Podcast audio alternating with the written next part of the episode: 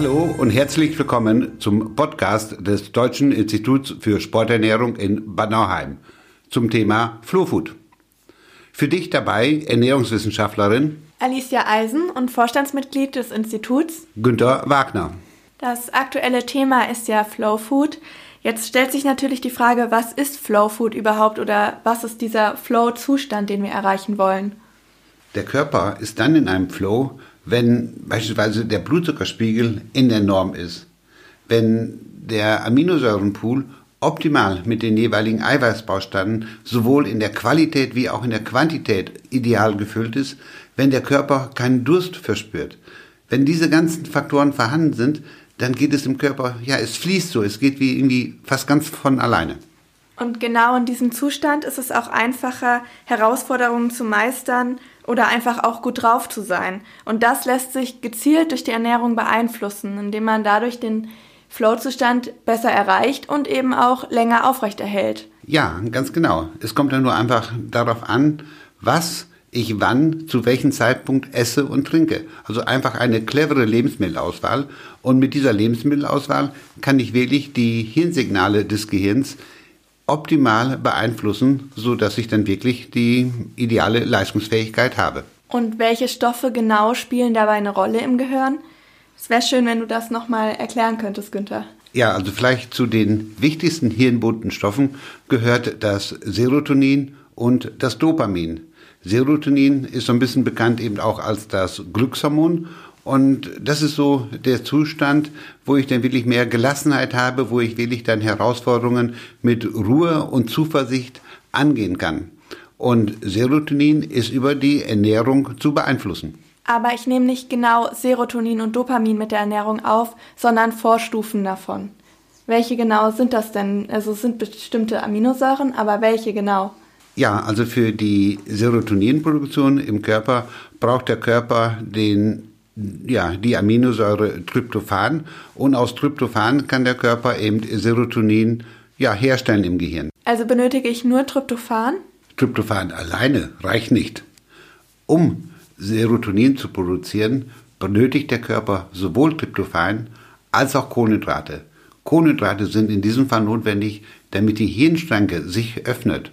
Und dann kann eben das Tryptophan am Ort der Produktion kommen und dort kann dann aus Tryptophan Serotonin produziert werden. Wir brauchen also Kohlenhydrate und Tryptophan.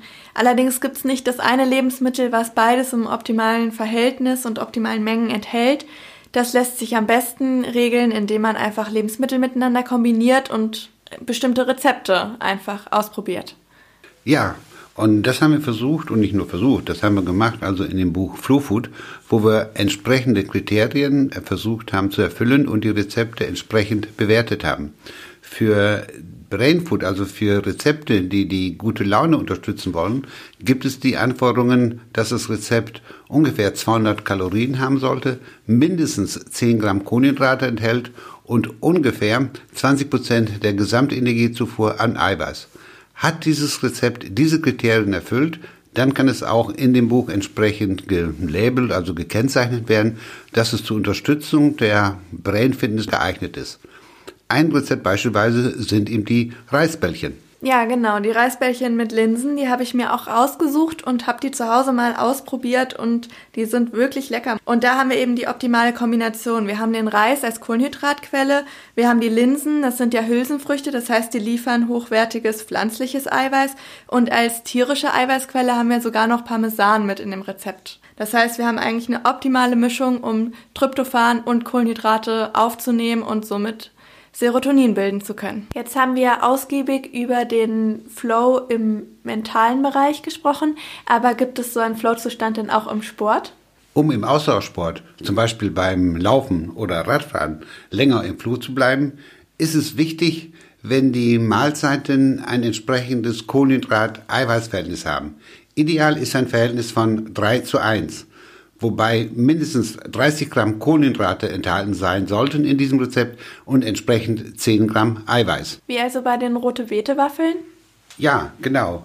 Und diese sind zudem reich an Vitamin B1, an Folsäure und auch an Eisen. Das Rezept ist also geeignet, um das während der Aktivität zu essen.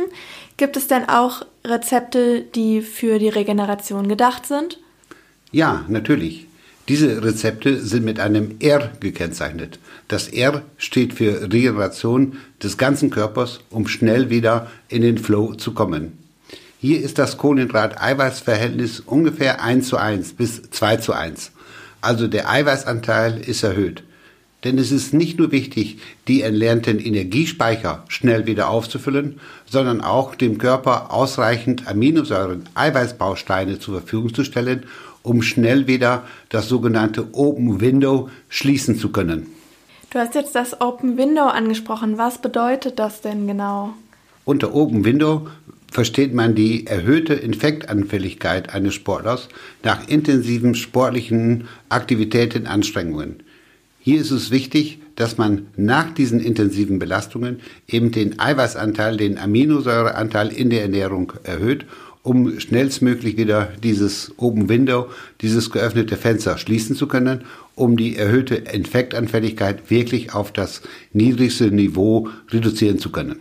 Neben den Kategorien, über die wir jetzt schon gesprochen haben, gibt es natürlich auch noch Kennzeichnungen für Rezepte, die besonders dafür geeignet sind, auch im Krafttraining oder zum Beispiel im Fettstoffwechseltraining besonders lange im Flow zu bleiben.